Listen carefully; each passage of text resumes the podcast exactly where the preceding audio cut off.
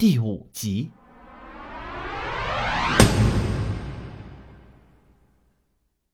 曾经有一个该死的定律，是如果事情有变坏的可能，那不管这种可能性有多小，它总是会发生的。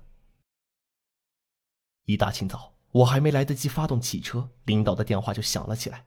他告诉了我一个好消息，就是从现在开始，我就可以无薪休假了，而期限是公司什么时候通知我，我再回去。你直接说把我辞退不就好了吗？喂，喂，靠！挂了电话后，我差点把手机摔到地上。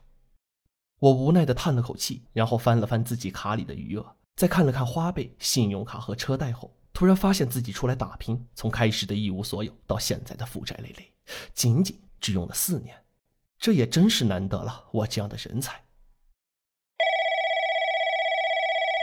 不久后，电话铃声再次响起，我以为是领导重新思考了一下，想到了我的才华。结果拿出手机一看，却是一个陌生的号码。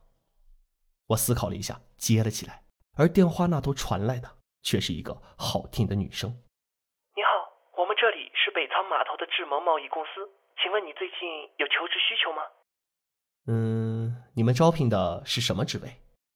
我压制住自己想要立刻答应的心理，假装矜持的问了一下。其实根据我现在财政赤字的情况，哪怕是扫大街，只要给我钱，我都去。而电话那头传来了纸张翻动的声音，随后那个女的说：“有两个职位，运营经理和销售经理，工资面议，你看可以吗？”这样啊，那什么时候面试呢？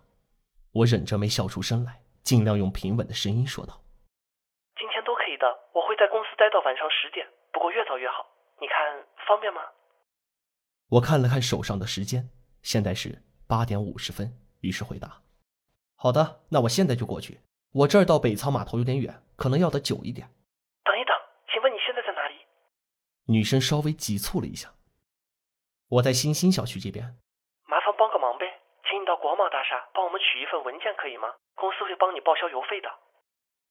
呃，那好吧。我思考了一下，心想反正能报销邮费，于是便答应了下来。哪曾想，从这之后，我就开始了这倒霉的一天。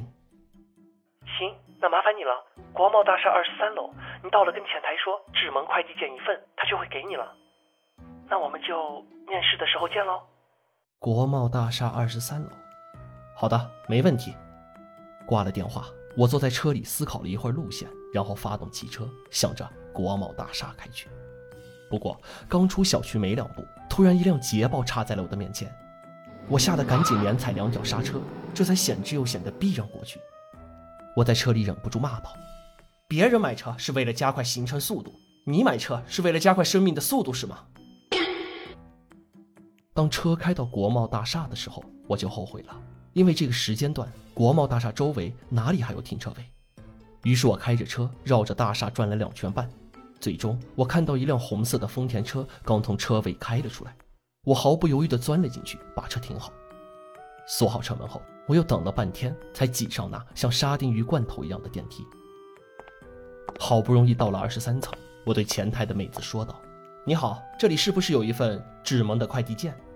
前台的妹子看了我一眼，从桌下拿出一个快递件，说道：“你来的真快呀，这个快递才送来十分钟，你就来拿了。”我没有多想，道了声谢后，就开始等电梯下楼。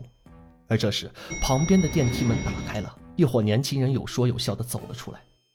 你看见了吗？楼下的那个场面都赶上喷泉了，是水管爆了吧？可不是嘛，也不知道谁的车在下面被喷成那样，也是够倒霉的了。可不是咋的？水管破裂，车还被喷了，那个车主还真挺倒霉的。我不禁有点幸灾乐祸。随着“叮”的一声，下行的电梯到了。虽然上来花了我不少时间，但下去还是很快的。我在电梯上看了眼手机，现在是九点三十分，时间还是很充裕的。心里这么想着，我走出了大厦，而映入我眼帘的一辆熟悉的七手捷达，在水流的冲击下不断的颤抖着。这可还真是货真价实的车证啊！而且不仅车熟悉，停车位也很熟悉，连车牌号码也是熟悉的，因为这他妈就是我的车呀！我当时大脑一片空白，用了十多秒才反应过来，脱口而出两个字：“我操！”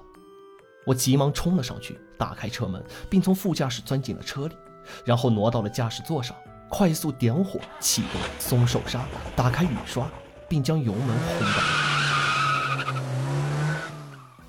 随着车子发出一声惨叫，在一阵颠簸中，我便快速驶离了那水管爆裂的区域。在开出去几百米后，我到路边停下来，检查了一下车辆。首先看到的是前保险杠有些脱落，接着我又打开手机手电照了照车底，发现发动机下方的塑料挡泥板整个都被撕裂了。我无奈地感慨了一下自己的倒霉，然后掏出电话，照着来电显示的第一个打了回去。你好，好听的女声再次从电话那头传出，我有点窘迫地说道：“你好，你好。”呃，是这样的，我的车在国贸大厦出了点问题，请问您着急要这个文件吗？请问你修车需要多长时间？我用手机电筒照了照车子的伤痕，心里估算了一下，怎么说也得四五个小时吧。不过不是什么大伤，今天下午就能修好的。不过这么一来，我可能就要晚点才能到你们那儿了。那没事的，只要今天能把文件送到就可以了，因为我们明早要用，所以麻烦你了。不麻烦。那我先去修车，咱们下午见。好的，我们晚点见。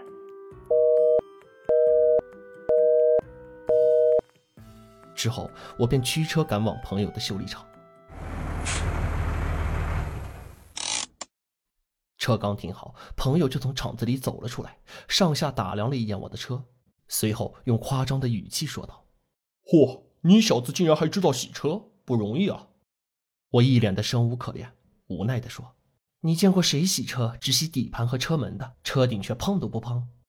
朋友伸出手指蹭了一下我的车顶，随后凑到眼前看一看，接着一脸嫌弃的说道：“你以后结婚的话，绝对不能找高过车顶的姑娘，人家起码不会嫌弃你洗不洗车顶，因为他看不到呀。”滚犊子！我挥了挥手，做出了一个让他滚的手势。不是洗车，我他妈车让水冲了！哎，我都不知道该怎么解释这个事情。朋友检查了我的前保险杠，又看了看下面的挡泥板，对着我伸出了大拇指，咧着嘴笑着说道：“能让水冲出这种效果，你这是把车开到了消防栓上？切，这事儿纯粹的倒霉了。”我把今天早晨的经历给他复述了一遍，而朋友听完后表情很是复杂，说信吧，他不敢相信这种事情能够同时发生在一个人身上；而说不信吧，车都放到眼前了。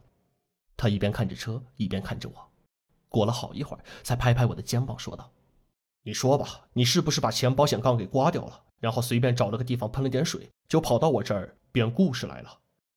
我抖了抖肩，甩掉他的手：“别闹，快看看多少钱！我失业了，没几个钱能随便霍霍了。主要是下面的挡泥板坏了，原厂材料的话要四百多呢。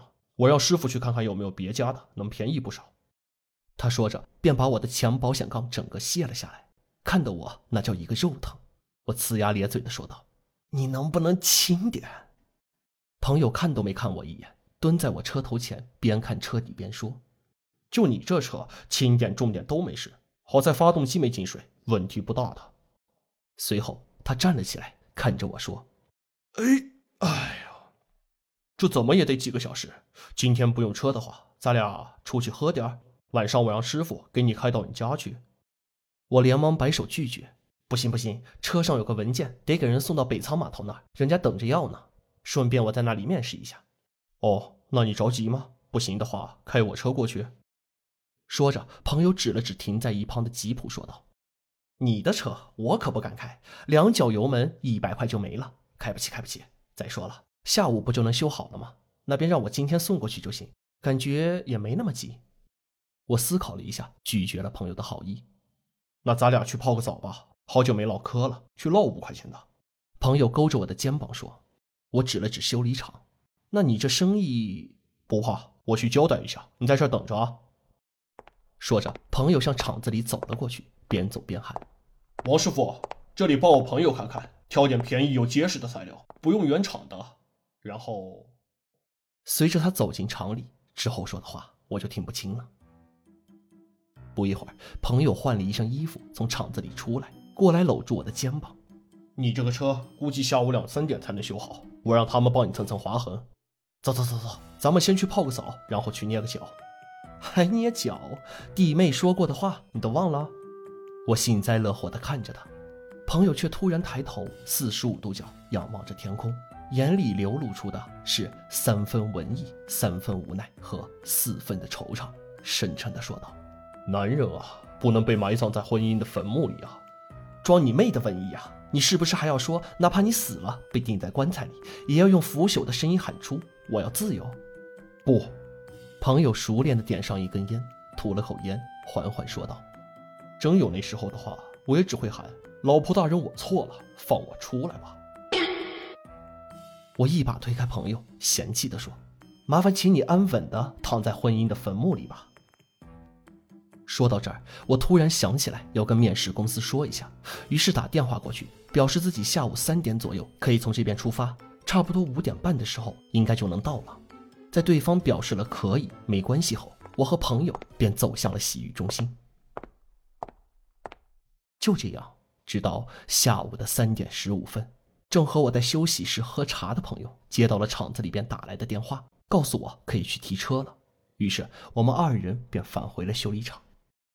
我掏出一百二十块钱给了朋友，表示这是修车费。而后在朋友的咒骂声中，我驾驶着车辆直接赶往了。北仓码头。